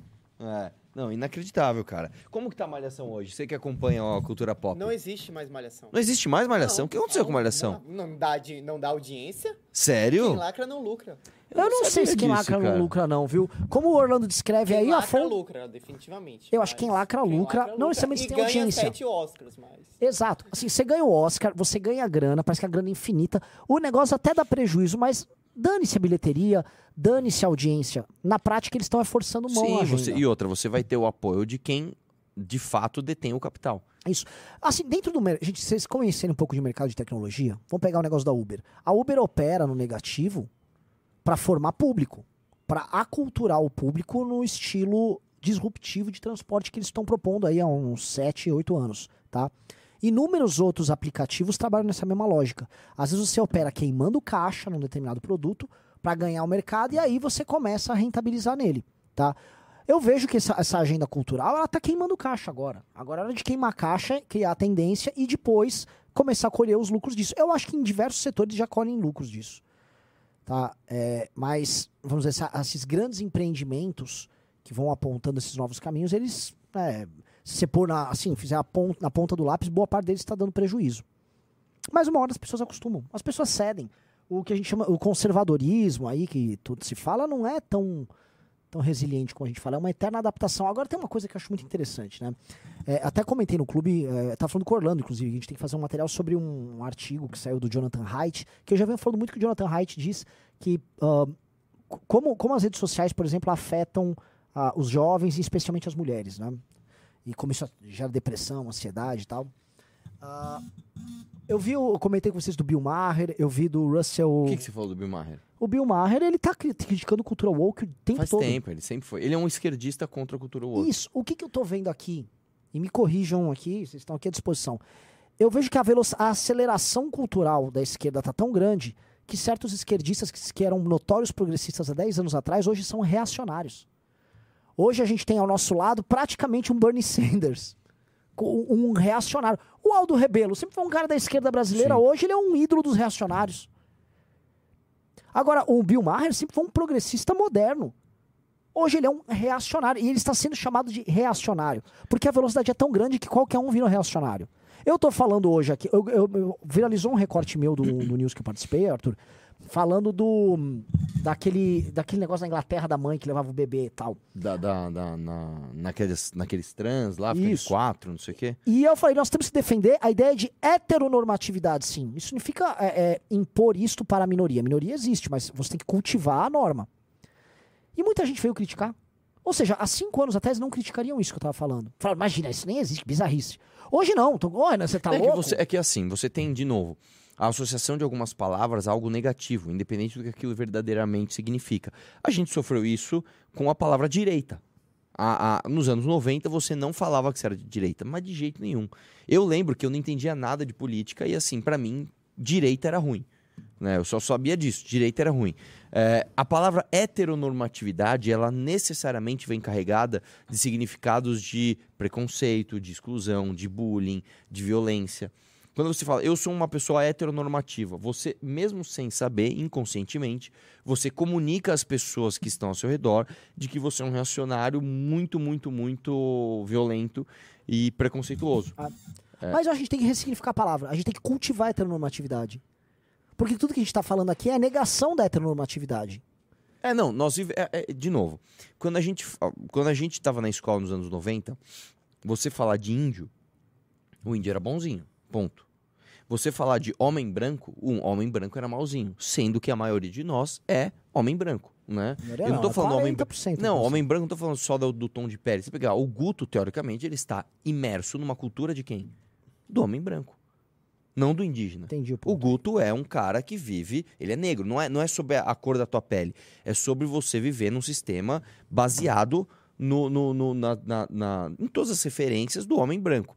E na escola a gente aprendia que o homem branco é mau, ou seja, você aprende que basicamente você é uma pessoa má. Né? Ah, a heteronormatividade é exatamente a mesma coisa.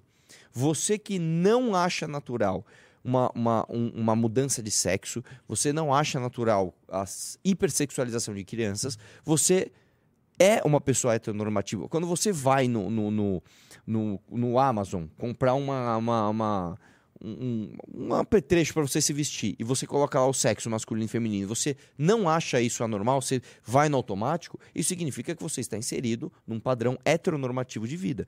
Isso não é negativo, né? Agora, Isso é a quando- norma. E a gente tem que quando cultivar a você- norma. Exatamente. Quando você dá uma palavra e, e- e coloca o significado negativo naquela palavra, um significado embutido, você, você gera essa repulsa sem a pessoa saber do que ela tá falando. É o que eu tô falando. Você sair na rua e perguntar, fazer aquelas perguntas tipo, tipo, mãe, falei mesmo, chegar pra pessoa e falar assim: Meu, você gostaria de ter uma família heteronormativa? A pessoa ia refletir assim pra falar. eu acho que não. hein? Acho que não. Acho que não. É Entendeu? errado, é errado. igual aquele é cara crime. que você- tem um, É. um vídeo que o cara chega assim, meu, o que, que você faria se você tivesse um filho homo sapiens? Você já viu esse vídeo? Não. Aí os caras, meu, você já viu? Não viu Não, mataria, vídeo? meu, não Eu ia mataria, querer- não sei o que lá. Imagina, um filho homo sapiens, não aceito, não sei o que lá. Porque a pessoa tá inserida, não, homo, homo, ah, viado, viado não é legal. É a mesma coisa heteronormativo. Uma, uma coisa heteronormativa, pra- por exemplo, ó, isso é melhor. Se você chegar na pessoa e perguntar assim... Entrou o Herdman, estamos com 17. Falta dois pra ter Se você sorteio, chegar numa empresa e falar assim, num cara e falar assim, você trabalhar numa empresa heteronormativa, o cara trava. Ele. Acho que não. Olha, se Sabe, você pegar tá uma ligado? pessoa de classe média e mandar essa pergunta, uma pessoa que já sabe isso, ela já ficaria toda atrapalhada. Ah, será que minha empresa é heteronormativa? Não, espero que ela não seja. É, A sua empresa é heteronormativa. Outra coisa, a ideia de binariedade, não apenas heteronormatividade, mas binariedade em acordo com o sexo biológico é a norma e ela tem que ser cultivada como norma. Isso não significa se a pessoa, ah, eu sou transgênero, babá, você é maior de idade e tal, beleza, seja feliz. Agora, nós vamos cultivar no nosso sistema educacional, no nosso conjunto de valores, promovidos, promovidos inclusive pelo Estado, determinada normatividade. Porque o que acontece é que o Estado hoje patrocina uma outra normatividade e criminaliza a opinião contrária. É isso que a gente está vivendo. Literalmente isso. E as pessoas não sabem como reagir. Não sabem. O problema é o seguinte: as pessoas param na peruca do Nicolas e na piada. E elas não entendem o que precisa ser feito. O que precisa ser feito é nós precisamos cultivar e promover uma normatividade, combater isso, que é, no fundo, uma tentativa de desconstrução da mente e da formação de crianças, o que é de uma perversidade, é de uma maldade ímpar. Nenhum povo em toda a história fez isso com suas crianças. Isso é uma perversidade, uma brincadeira cultural, um experimento social. Que, como, assim? Eles adoram a ciência, ciência, validação, experimento tal. É um experimento social que você não sabe qual será o resultado. Você não tem testes a longo prazo em volume suficiente para saber quais são as consequências disso. A gente já tá vendo as pessoas que vocês estão chamando de detransitioner, os, os caras que querem voltar atrás, né? Querem se deixar de fazer, a- voltar atrás na sua transição sexual. A gente tá vendo esses números pipocando aos montes, gente com 30, 40 anos. depressão, querendo se matar por conta disso. E aí a galera fazendo esse experimento com as crianças. Isso é, uma, isso é uma geração que moralmente falhou, uma geração moralmente destruída. Então isso tem que ser, isso tem que ser combatido. Mas não só botando peruca. Que botar peruca você só levanta o problema, põe os likes, mas não resolve em nada o problema. Muito bom. Tá? Temos mais coisas? Vamos pra Pimba? Querem pra pimba? Eu tô achando muito estranho que assim, que a audiência vai lá, sobe pra 3,200 e cai pra 3. Ela tá oscilante. Será que a gente tá com queda? Dá uma olhada no gráfico aí pra gente ver. Tá? Pessoal, falta um, um clube pra gente fazer outro sorteio. Rapaz, Jennifer, ô, cadê outro sorteio? Caramba, nós vamos chegar a 20 Já hoje, posso fazer cara. outro? Agora vamos fazer. Você somou os derrotados com os cinco que entraram, né? É isso, que eu vou sortear duas. Acho que o Orlando podia sortear uma. Não, porque os dos 20 eu vou pegar os 5, que é o 16, ao 20 e faço outro. Esses dois aqui até o 15. Vixe, Galbiati está confusa. Galbiati, deixa eu te Põe falar. tudo aí no papel e traz. Hã? Mas é, é que ela É o que ela não, vai ela levar. não. Ah, eu quero as, isso, eu quero as pessoas que perderam. E aí o, o 11 ao 15. E aí junta todos e eu vou sortear dois. Então vai. Vem, Orlando, fazer o sorteio aí. Sacode aí a canequinha. Sorteio aqui da revista Valete. Faz assim, ó. Você tem que Vamos fazer lá. assim, ó. Pra, pra os primeiros serem os últimos também. Vamos lá. Quem é o vencedor? Diego Diego Fama Marinho. Fama Marinho. Fama Marinho? É isso? Fama Maria? Marinho. Vamos lá, e o próximo? Tem mais um, são dois nessa aqui. Essa aqui são dois.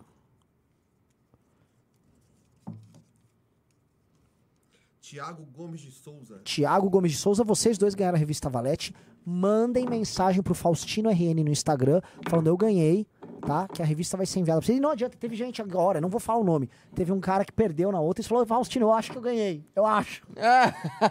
Só que a gente separa os papelzinhos, É, eu a gente entrega. Então a pessoa mandou. Mandou-lhe do Miguel. Mandou-lhe o Miguel. Acho que eu ganhei. Dá uma checada aí. Qualquer coisa tá aqui meu endereço. Ai, meu Deus. Ó, segunda edição, 50% maior do que a primeira, tá? Vamos ler os pimbas? Vamos, vamos que vamos.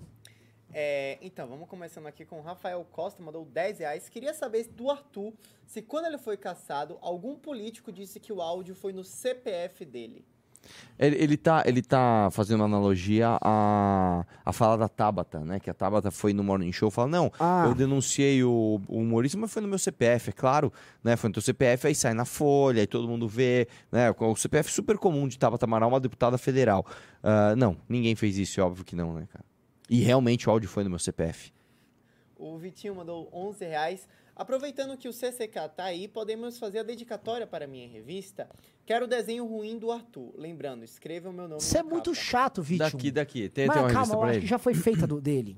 E não, tinha, não tem o seu desenho. Mas aí a gente vai. Ah, na próxima, próximo mês eu na faço, próxima, só lembro vai os caras. mandando os pimbas aí que a gente faz, Vítor. Mas. Eu gosto de fazer desenhos ruins pras pessoas. O Lucas Nascimento mandou 5 reais. É, percebi que minha filha de 4 anos estava assistindo esse desenho. Na hora que percebi a linguagem neutra, parei, conversei com ela e a proibi de assistir. É, do, ele Muito tá falando do bom. da Netflix, cara. Bem-vindo, André. Vai ter Ô, sorteio. louco, 25. velho. E Dilma Rousseff. Dilma Ah, Rousseff. Rapaz. E nós não vamos colocar uma meta, nós vamos deixar uma meta aberta. Quando a gente atingir a meta, nós dobramos a meta. Quando a gente atingir a meta, nós dobramos a meta. Ai, hoje estamos que estamos. Estamos que estamos. Sabe por quê? A concretude. A concretude da, da energética da, da parabólica. Do papel, é. O- Isso aqui. Não, dá uma olhada ne- nesta página aqui. E você não fala, meu Deus, tem certeza que é um movimento gerador de fake news do, do MBL? Não, assim, quem, quem, o, o que Guilherme Boulos dirá dessa regressão tecnológica Pois. para o papel? E quem somos nós, né? Não. MBL criticando com sua revista de papel a, a casa de pau Não, a você pique do imagina você Guilherme chegar pro... Boulos. Guilherme, você fez uma casa de papel. E o MBL que tá soltando notícias numa revista em papel onde vai fisicamente pra casa da pessoa? Ele não vai acreditar. Ah, isso é fascismo. Fascismo. fascismo. Vocês estão derrubando árvores. o que é uma falácia, tá? Porque madeira de, de papel é de reflorestamento, é tudo de eucalipto. Vamos lá. Gabriel Caldas mandou 27 reais. Boa tarde, Arthur e Renan. Tive um problema com o pagamento da Valete e queria confirmar se irei recebê-la. Com quem falo? Manda uma mensagem pra Faustino RN no Instagram. Faustino RN. O Aliás, Jennifer Galbiati, depois avisa o Faustino que assim, deve ter recebido um monte de mensagem. 300 mensagens. Que às vezes ele também não olha. Time A? Ô, voltei pro time A, tá? Mano, editorial pra revista. Meu texto. O Orlando falou que não tá ruim. Tá bom, meu texto? Então. Então, Renan tá. Renan. He's back. Back again. É, o Diego mandou 2 reais, valeu, Diego. 21, ma- o 21 mandou mais 5 reais. Tá aí um baita vídeo pra eu dublar em proto-euto indo-europeu. Só Pro- assim faria algum sentido. KKKK. Gosto. Gosto. É, o Luiz Graciano mandou. Nossa, batemos mais um aqui, 21, tá? Rapaz, Rapaz! Muito bom. É, o, o 20 mandou mais 5 reais. É, já, já li esse. Luiz Graciano mandou 22 reais. Pessoal, no fim, qual é o objetivo da agenda woke e do progressismo cultural? Quando converso com as pessoas ao meu redor sobre o rompimento do tecido social, no fim, no fim não consigo convencer sem ter um. É, aqui ele não completou a palavra, um desfecho convincente. O problema é que é, um dos processos da naturalização de um novo fenômeno cultural é a de que você não considera aquilo absurdo após ele ser implementado. Portanto, o tal desfecho nunca surge, porque você já naturalizou aquilo como parte do meio. Então, a, a, a partir do momento que você naturaliza, você não vê a consequência como problema. Na verdade, você nem enxerga a consequência porque você passa a estar imerso nessa nova cultura. Traduzindo, tá? O que ele tá querendo dizer é o seguinte. Falei, falei besteira? Falou, Não. falou muito complicado. Quer traduzir? Traduz aí. Não, traduz você. Você, que, lá, você que é o grande eu, tradutor. Eu entendi isso aqui, ó. Vamos lá, se eu entendi analogia, certo. Ah, o, o- o objetivo não é algo ah, ah, distante, ó, quando chegarmos a tal número, isso vai acontecer. Não é isso. O, obje- o objetivo, no fim do dia, é que durante o processo o absurdo deixe de ser absurdo. É basicamente o seguinte: é, hoje, ainda há algum choque se você pegar uma criança de 4 anos e pôr ela para dançar com um travesti de, de, de tanga, né? eh, e a- inclusive apalpar esse travesti. Hoje ainda pode ser um choque. O objetivo é que isso deixe de ser um choque. Como que vai fazer isso? Através dessas pequenas sutilezas, né? O que nem é tão sutil, né? Num desenho, fala, não, mãe, eu sou não binária. E a mãe, tipo, fala, ah, você não pode liderar o, banhe- o, o rebanho sendo não binário. seja Desculpa, feliz." filho. É, desculpa, filho, não sei o que lá. É, é, até um dia que você, sem perceber, você fala, nossa, tá tão normal. Você acorda, liga a TV e tá lá no encontro de Fátima Bernardes uma criança sentada no colo de um traveco. É isso. É, é, o objetivo é esse. É isso, é, é isso É, que eu porque quis dizer. o- a naturalização de uma nova cultura, ela faz com que você não imagine que o apocalipse dessa imposição se torne ah, palpável. Por quê? Porque todo mundo imagina assim, nossa, a gente vai viver num mundo em que tal e tal coisa está acontecendo. O problema é que como isso é um processo gradativo, inclusive geracional, não há esse apocalipse ou esse cataclisma que as pessoas imaginam. Mas há uma mudança gradual que, no fim de um determinado processo, aquela pessoa que já está imersa numa nova cultura, ela nem reconhece mais os padrões culturais que ela obedecia 10, 15, 20 anos atrás. E o problema é que com as redes sociais, com o avanço da técnica, com uma velocidade muito maior na, nessa imposição de uma nova cultura, é, isso acontece tão mais rápido, tão mais rápido, que a gente fica o tempo todo é, tentando pegar o que está acontecendo e se adaptar. Já passou. É, isso aqui já passou. Porque a nossa natureza agora ela é muito mais aberta à adaptação, porque se a gente não se adaptar, a gente morre, a gente está fora do mercado de trabalho, a gente não consegue produzir, a gente não consegue se adequar às redes sociais. E isso acontece também com a cultura. Então, mesmo a pessoa mais conservadora é obrigada a, se adot- a- a- adotar esses novos, esses novos Olha padrões. o cabo enrolado. Vai lá. Vamos lá.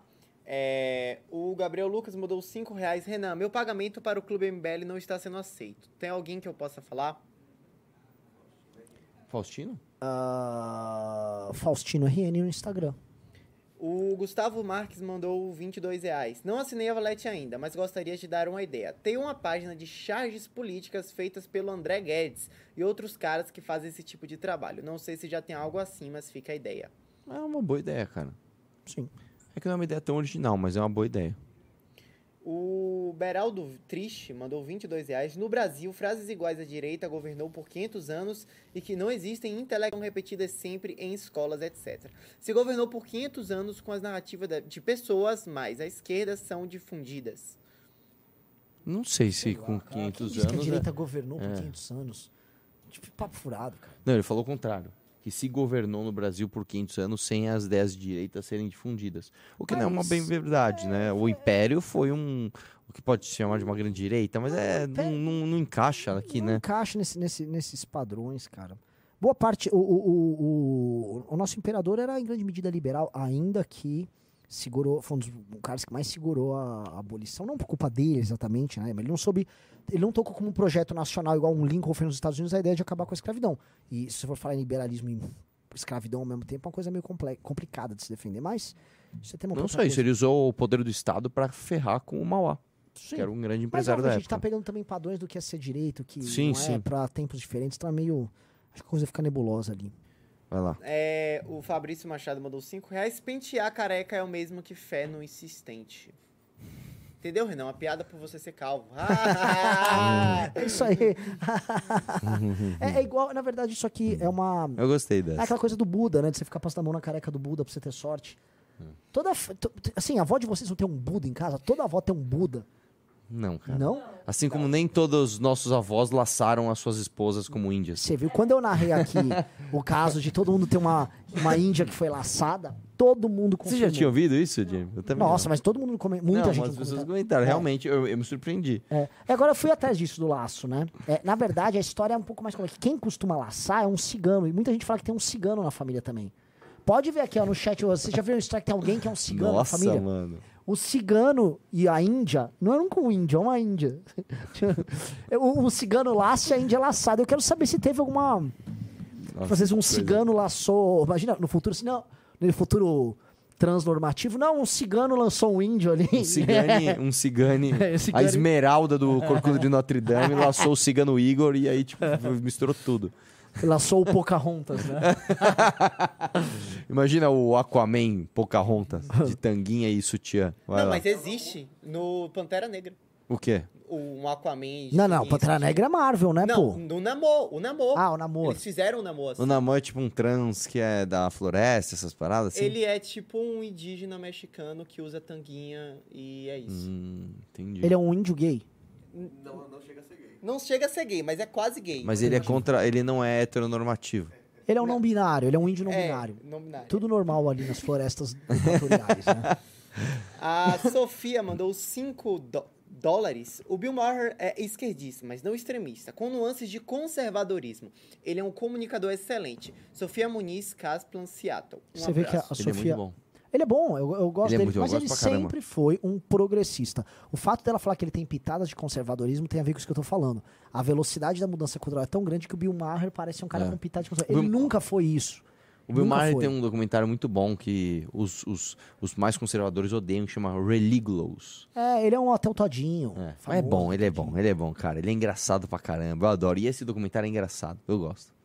É, o Fernando Rissa mandou 10 reais. Sempre quis saber o porquê do ministro só usar terno. Ou ele tá falando, acho que do Ian. Do Ian. Todo mundo gostaria de saber isso, cara. Um dia vai sair na Valete Tem que fazer agora o porquê. sorteio do, do 16 ao 20, né, Jennifer? Já? Então, Então manda lá, manda aí. Eu quero- um. esse, eu vou- esse vai ser o Nhanhã que vai fazer. Vai lá. Mas aí você não quer sortear essa última pessoa também? Não quer esperar mais? Não, não, que aí tem que ser do, do 21 21 ao 25. Por isso que a galera tem que entrar. Vamos entrar pra fazer 25 aí, ver a Dilma pra terminar o programa. Que bela misturada. Ele, ele simplesmente não misturou. Caramba. ele fez assim. Cara, kkk. repressor, cara julgador. Renan Ruela. Av- Ávila, ou Ruela, Ruela de Souza. Ruela. Renan Ruela? Renan Ruela de Souza. Esse da Ruela, tá ok? Ah, entendi. Porque a Ruela é redonda, É igual o ânus do É. ser humano. Ah, tá. Ai, cara. Vamos esperar essa Jenny colocar aí.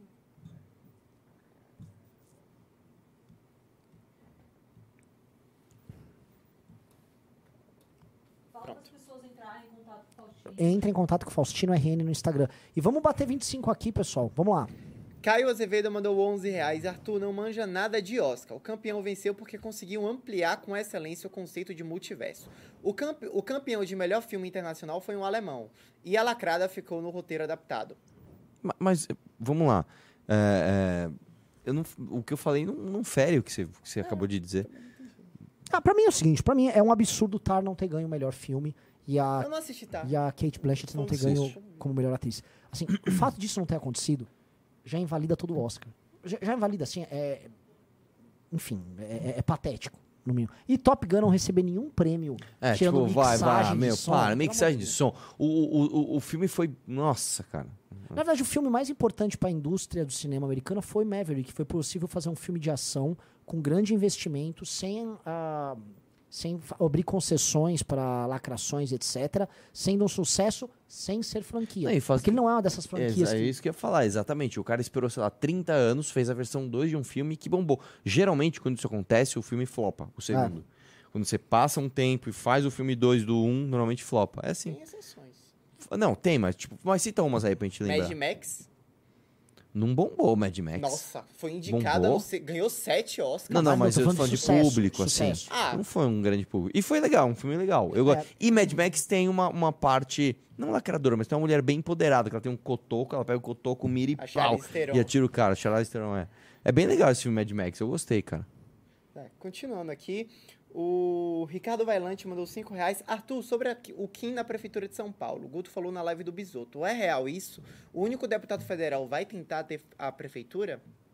Não sabemos, isso é muito cedo ainda. Eu sou entusiasta, eu acho que ele tem que tentar. Né? Ah, e outra, de novo, gente, vamos lá. Ah, o nosso único deputado federal. Em primeiro lugar, é o seguinte: é, a jornada importa, tá? É, é, a jornada é mais importante até do que o resultado. Esse é o primeiro ponto. Segundo ponto, se ele conseguir ganhar, cara, você tá falando do MBL no executivo da maior cidade do país, É, velho. Tipo, isso aí, cara, desculpa, um prefeito faz mais oposição que um deputado. uma muito mais. Já falando isso várias O vezes. prefeito estrutura toda uma oposição. Tô falando do prefeito da maior cidade do Brasil. É, o Lucas Rocha mandou 10 reais, valeu, Lucas Rocha. O Caio Santos mandou 5 reais. Conhece o trabalho do Danilo Carvalho no Instagram? Poderia ser uma baita aquisição para a revista. Não sei, vou ver. Danilo Carvalho. Ô, você assistiu os Mad Max antigos? Eu tô tentando lembrar aqui, cara. O primeiro é o, é o Mel Gibson lá, tal, né? Que aí ele encontra aquela gangue de motoqueiro. É, não sei o que do Trovão depois. Não, É. o Trovão é o terceiro. É, o que Trovão tem é o O terceiro é o mais legal, que ele vai o terceiro numa, é mais lutar legal, numa. que tem aquela... A cena da jaula. Não, eu acho que o o primeiro é sempre o, O primeiro. primeiro, ó, o primeiro é é sempre o primeiro. Eu só queria lembrar que eu não tô lembrando. O primeiro é. é, o- eu sei que o terceiro é onde ele tem que entrar numa jaula e lutar com. Tem um monte Que de tem cara a em volta. Turner. É, Que tem a Tina Turner, Eu acho que esse é exatamente. porcaria. Ah, é não, é legal pra caramba, cara. Quando é, É legal por questões afetivas. Esse é Claro, é legal por questões- Mas o Ah, primeiro, são. o primeiro é bom. O primeiro Então, é um... qual que é o primeiro que eu não lembro? O Eu lembro que tem a gangue de é, é o moto. pós-apocalíptico que ele é obrigado a lidar com esse mundo sem combustível. Aí ele. é os É carros o que ele pega a cobra? Ah, não me lembro, cara. Que tem a cena da cobra. Eu lembro, eu lembro que assim, tem um que tem uns motoqueiros, que tem uma gangue de motoqueiros, mas são sete ou oito, nem são tantos motoqueiros assim. Ah, não, no começo ele tá machucado, ele nem é o, o, o Mad, ele nem tá Mad ainda. Ele vai É. se tornando Só- só Mad. Ele é só o Max por enquanto. É, o... Finalizando então, Lucas Rocha mandou 10 reais. Qual a chance de vocês se unirem com aquela direita? Que direita? Aquela. Aquela? Aquela lá? Aquela lá. Qual a inominada? Aquela que É. não podemos citar o nome. Sei lá, bicho, do que você tá falando. E é isso. Mas só finalizando, chegou aqui aos 45 do segundo tempo, o início do DOC. Opa! Olha é o seguinte, galera, pra entrar no clube aí, já que teve 21 pessoas que entraram, vocês vão ter acesso. a- eu pedi pra o Totô, que é o nosso produtor de docs, colocar um pedacinho do próximo mini doc. Parece que vão, vão passar um. Não é um trailer, é um trecho. Vamos reagir.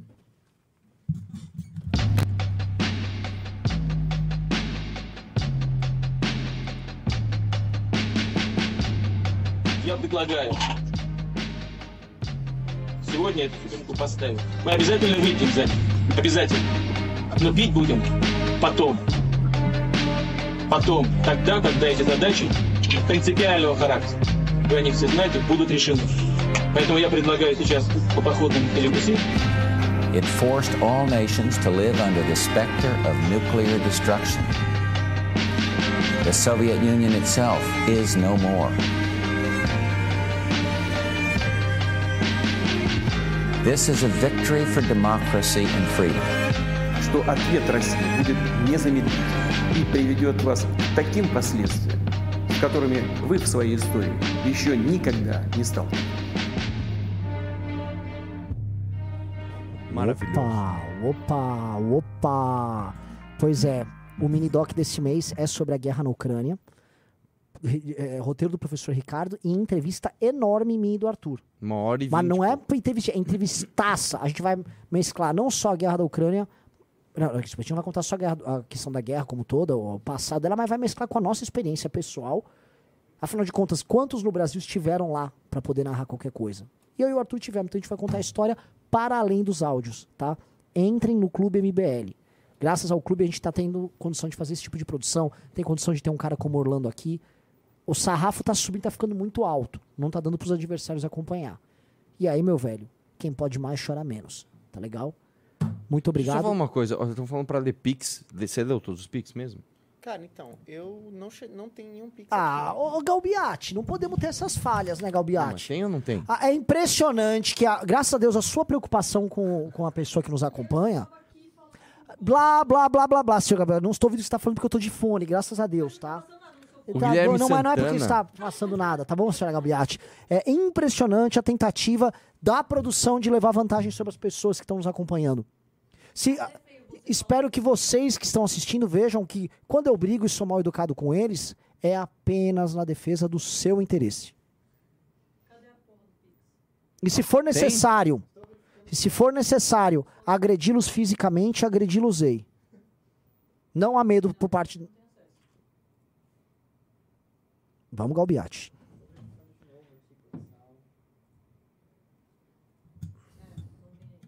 Graças a essa nova estratégia que eu tô fazendo, eu tô podendo brigar com a produção. Só que eu trouxe agora Ah, o público entendi. pro nosso Não, lado. percebi isso. É. Você me desculpa, pareço. Dobre a língua pra falar de mim. Meu Vamos amor lá. é verdadeiro. Sônia Muniz Kaplan, não Sofia. É Sônia, não Sofia, de Seattle. Um abraço, meus queridos. O Arthur. Arthur, o filme Religulous é realmente muito bom. É mesmo. É, não, é, não é Sofia, tá? É Sônia o nome dela. É, bom, acho que não tem Pimba, então. Não tem Pix. Não teve Pix? Então tá. Teve Pix. Galbiati. Atenção, amigos. Galbiati confirma a existência de Pix.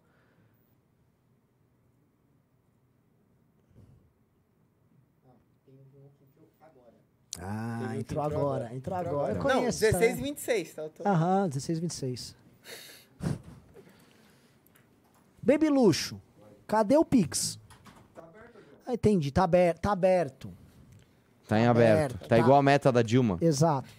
O Guilherme Miller mandou 25 reais. Cria uma Olha. assinatura de livros mensal, com um livro ao mês, literatura e filosofia, com curadoria do Ricardo. Renan... Nossa, isso aqui é impressionante. Não, Renan e? Ian, live de discurso. Eu ia comentar um negócio, tá?